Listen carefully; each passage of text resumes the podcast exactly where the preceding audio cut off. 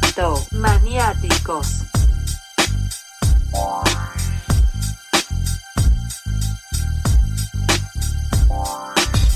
Buenas noches, este es su podcast especializado Criptomaniáticos, su podcast especialista en criptomonedas. El día de hoy me acompaña Braulio González, que es, es un eh, empresario tecnológico peruano. El día de hoy con él vamos a conversar sobre eh, el mundo de las criptomonedas, ¿no? Y su versus frente a lo que implican, pues, inversiones tradicionales, ¿no? ¿Cómo estás, Braulio? Buenas noches. ¿Qué tal, Rafael? ¿Cómo estamos? Buenas noches con todos. Eh, bueno, gracias por la presentación. Sí, justamente eh, ya un poco de tiempo atrás nos hemos metido en este nuevo modelo de inversión que nos sirve tanto para poder eh, también hacer algunas transacciones internas y también para poder generar rentabilidad, ¿no? Hoy en día las bitcoins son muy populares y bueno, esperemos que dentro de, de estos minutos que podamos conversar podamos afinar algunas dudas y tal vez motivar un poco más a algunos algunas personas a que puedan meterse en este nuevo mundo. Perfecto. ¿Tú sabes quién creó las, las criptomonedas, este Braulio? Eh, conozco un poco, pero a ver si nos, nos podrías refrescar un poco la memoria. Mira, eh, eh, es, es, es, casi una leyenda, ¿ya? Se dice que fue Satoshi Nakamoto, un, eh, un japonés, ¿no? Que más o menos en, la, en el 2009 creó el software del, del, software de Bitcoin, ¿no? Previamente había construido, creado un artículo, pero eh, y de ahí desapareció. Lo, lo, curioso es que desapareció de, de la Tierra. Eh, incluso hay mucha gente que dice que en realidad fue un grupo de personas que crearon este sistema de, bitcoins, ¿no? Ahora, ¿qué son las criptos en, en, realidad a la hora? Son dinero electrónico no regulado. Eh, y que ha sido controlado por quienes lo han creado, ¿no? En este caso, está este personaje Satoshi Nakamoto, ¿no? Ahora, eh, tú me comentabas previamente que eh, se crea pues para como, como intermediario o como un medio de adquirir cosas por lo bajo que eran antes, por ejemplo, la, las, eh, la Deep Web, ¿no? Algo así me comentaste. Claro, tú sabes que dentro de Internet eh, hay la parte que sale a la superficie donde están todos los navegadores normales como Firefox, como Google, ¿no? Pero lo conocido como la Deep Web es ya el mundo de la Internet donde se comparte todo tipo de información y todo tipo de datos, ¿no? Sin ninguna restricción. Entonces, Claro, había, había comentado un poco que el mismo hecho de para poder hacer transacciones de un país a otro tenemos los, el, la rastreabilidad del dinero como los dólares que tienen sus propios códigos y todo, justamente las criptomonedas, en este caso el Bitcoin, nace pues para hacer un, un, modo de intercambio para poder comerciar y vender distintos tipos de productos a nivel mundial, pero sin una manera de rastreabilidad y obviamente, ¿no? Con una manera eh, de equivalencia en dólares. Es así donde gana muchos adeptos, ¿no? Primero comerciando cosas en el mercado negro y posteriormente ya hoy en día volviéndose pues a un dinero blanco, no un dinero legal para en lo que te puedes comprar uh -huh. o podrías pagarle a otras personas, ¿no? ¿Y, y qué te parece el blockchain? El blockchain, toda esta, esta tecnología de, de encriptación, ¿no? ¿Cómo está asociado a la encriptación de, esta, de estas criptomonedas? Claro, mira, la encriptación eh, de una u otra manera de las criptomonedas es el, uno de los cuales eh, factores o características por las cuales ha tenido tanta, tanta pegada, pegada ¿no? Eh, al, momento de poder crear las criptomonedas, el modelo sexagesimal con el que una, una de estas monedas está, digamos, ¿no? resguardada y encriptada, es tan difícil de replicar como, las, como los servidores de un banco, entonces eh, esto te da una seguridad de que nadie la puede replicar. Y entonces hay una cantidad completa de esto, ¿no? ¿Y qué pasa con el blockchain? Para poder asegurar mucho más lo que viene a ser el tema de seguridad de la réplica, es que cuando se genera alguna transacción, esto se replica en múltiples servidores, en los cuales, si es que en estos servidores el código de encriptación de la transacción no es la misma, en todos los servidores a nivel de espejo, uh -huh. entonces la transacción no se da. Entonces, esto te da una seguridad de que, uno, de que nadie más lo pueda crear indiscriminadamente, o sea, que nadie pueda crear una riqueza una riqueza alterna a través de, de, falsos de falsas monedas, de falsas criptomonedas, y el otro que eh, se, se valide en, en, varios servidores a la vez y esto obviamente obliga a que la transacción sea verídica, ¿no? Buenísimo, buenísimo, Braulio. Muchas gracias más bien por esa, por esa información. Bien, bueno, ya estamos regresando en breve con criptomaniáticos. Criptomaniáticos.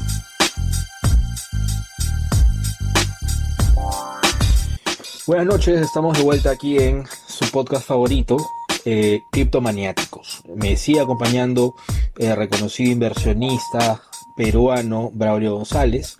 Ahora queremos conversar un poco sobre eh, el mercado de criptomonedas en, el continente, cuál es el contexto y sobre todo en el país, ¿no? Para ver qué, tipo de inversiones podemos tener. Eh, curiosamente, la era pandémica ha impulsado el aumento del uso de las criptomonedas y también la creación de estas. ¿no? De hecho, en la actualidad Latinoamérica representa el 7% del comercio a nivel global. Solo para que tengan una idea, Estados Unidos está bordeando casi el 6% solamente eh, por país, ¿no? A nivel de transacciones y y, el hecho de tener esas criptomonedas, ¿no?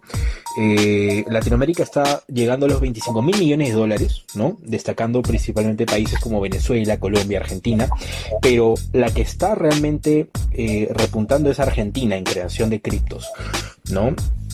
Eh, ahora, ¿qué detonadores hemos encontrado? Este, Braulio, por ejemplo, que cada vez hay mayor accesibilidad a ese tipo de sistemas, como había estudiado. Exacto, exacto, exacto. Eh, mercados para, para poder hacer esas transacciones. Operaciones, las operaciones son anónimas, lo cual es eh, atractivo para los inversionistas y sobre todo algunas, algunos tipos de crisis económicas y sociales en diversos países que han sido bien golpeados, ¿no? que han sido bastante golpeados en los últimos años, sobre todo viendo la complejidad de la pandemia. No sé también un poquito, Rafael, eh, viendo también, por ejemplo, el tema que cuando dices golpeados, que la propia moneda del país eh, se ha visto devaluada, ¿no? El mismo hecho de la devaluación te ha llevado a, a buscar otro refugio, como las bitcoins, ¿no? Que hoy en día, si bien son un poco volátiles, no han perdido tanto su valor respecto a las propias monedas del país, ¿no? Correcto, correcto, correcto. Este, ahí justo me, comentaban que eh, el mercado argentino está creciendo de manera muy, muy interesante, ¿no? En la creación de las criptos son, eh, están que le ponen mucha fuerza. Y en Venezuela se ha visto beneficiado básicamente por el tema de las, de, del envío de remesas, ¿no? Ahí tú sabes que es muy difícil conseguir dólares, igual en Argentina, entonces han sido un caldo de cultivo muy interesante. Ahora, no sé si me puedes comentar, Braulio, un poco tu experiencia comprando criptos en Perú, ¿no? ¿Qué tal te ha ido? qué es lo que nos puedes contar para los que estamos interesados en invertir? Claro, Rafael. Mira, eh, lo primero que tú debes saber que eh, antes de meterte a este nuevo mercado de las criptomonedas, que es un mercado muy cambiante y poco estable a veces, ¿no? Por el mismo hecho de la falta de regulaciones. Hoy en día, de una otra manera, hay más criptos, eh, hay más, este, más, se podría decir, un poco más de seguridad. Y lo primero que tú tienes que saber antes de meterte en los criptos, tienes que tener una buena plataforma eh, que te permita, ¿no? Eh, saber dónde estás invirtiendo el dinero y que, y que tampoco sea un fake, ¿no? Yo particularmente utilizo la plataforma de eToro. Eh, es una plataforma que de una u otra manera está homologada en varios países, ¿no? Tanto en Europa, en Estados Unidos, en Latinoamérica. Entonces, eh, me da una seguridad con el dinero. ¿Por qué? Porque nosotros ingresamos el dinero desde nuestra tarjeta de crédito o desde nuestro banco hacia la cuenta de eToro y eso nos permite primero saber dónde está el dinero y después cuando compramos las criptos que hemos comprado criptos reales, ¿no? Y que no... Eh, tenemos alguna cripto que podría ser un, fake. ¿Está bien? Claro, claro, claro. Ay, disculpa. Sí, o, lo que se le llaman pues los contratos por diferencia, estos CFDs, ¿no? Que al final no estás comprando el activo finalmente, sino una rep, una especie de réplica, ¿no? Claro, eh, mira, por ejemplo, eh, y todo como muchos de los grandes trainers que se dedican a hacer dinero a través de las transacciones. ¿No? Entonces, eh, los grandes traders en verdad no les interesa si ganas o pierdas, ¿no? La idea es que muevas el dinero, porque es donde se gana. Que operes un montón. Claro, la casa siempre gana, esa es parte, parte del negocio, ¿no? Pero lo importante, por ejemplo, que tú tienes con las criptos es que en verdad tú tienes dos maneras de utilizarlas, ¿no? Uno es como la, el tema de inversión, porque justamente lo que te comentaba un poco en Itoro, tú puedes ver cómo ha sido la evolución, ¿no?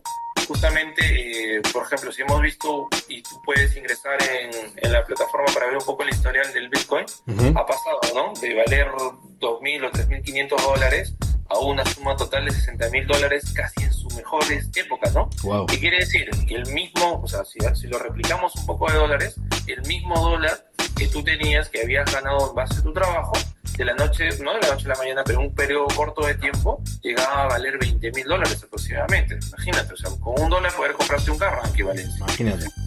Eh, Claro, las bitcoins eh, fueron, fueron una gran inversión para mucha gente debido a la facilidad con la que se comerciaba, ¿no? Hoy en día tenemos a Dash, a Litecoin, que son dos de las monedas de las criptomonedas que más me gusta invertir, debido a que se están haciendo muy populares, se están teniendo mucho de lo que viene a ser transaccionalidad y también son aceptadas en distintas partes del mundo, que es la segunda herramienta con la que tú puedes trabajar con el Bitcoin, ¿no?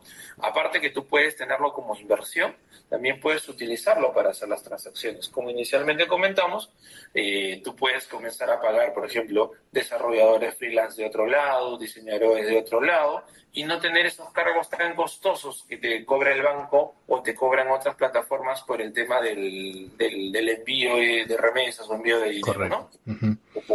Sí, sí, muy, muy conveniente, de hecho, muy conveniente y creo que sí puede reflejarse como una muy buena alternativa en los próximos meses y años que vengan. Muy bien, Braulio, nos has iluminado esta noche con la información que nos has podido proporcionar. Esperamos tenerte de vuelta pronto para los siguientes capítulos. Claro, Rafael. mira, un dato más antes de terminar. Eh, por ejemplo, el Dash hoy en día, si tú lo, si tú ves un poco los movimientos por Itoro, está en alza en 6.24 y el Litecoin, que también es otra moneda muy fuerte, estaba en alza en 196.25. ¿Qué quiere decir? Que si hoy día tú invertías 100 dólares, podrías llegar a tener eh, el 1.95% de tu, eh, tu rendimiento, ¿no? ¿Qué quiere decir?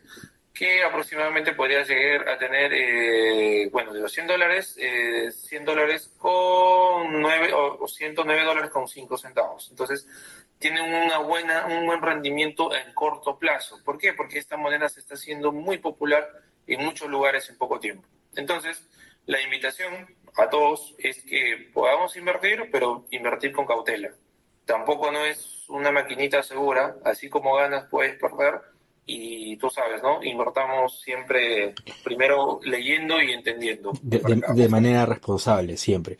Excelente, excelente Braulio. muchísimas gracias. Y bueno, eh, no se vayan todavía al podcast que regresaremos con los tips y recomendaciones para invertir este 2021. Crypto maniáticos. Crypto Tips para Crypto Curiosos. Gracias al gentil auspicio de Quantum Lab. ¿Por qué invertir en criptomonedas? A mí me gusta el tema de la inversión, el tema del Bitcoin, porque desde el 2017 a la fecha el crecimiento ha sido enorme. En el 2017 tenía un precio, un precio cerca de 5 mil dólares, ahora tiene un precio cerca de 40 mil. Ya hay grandes fondos de inversión que tienen inversiones en criptomonedas y ahorita el Estado americano fiscaliza exhaustivamente a los grandes fondos de inversión porque especulan demasiado con las criptomonedas. Como estos fondos tienen tanto dinero, pueden moverte el mercado cambiario en un 2x3. Pero aún así, la comunidad es tan grande que ya, ya ha empezado a tener un suelo del valor del Bitcoin. Entonces se podría decir que incluso podría ser un activo de refugio tan igual de interesante que los metales preciosos como el oro, la plata.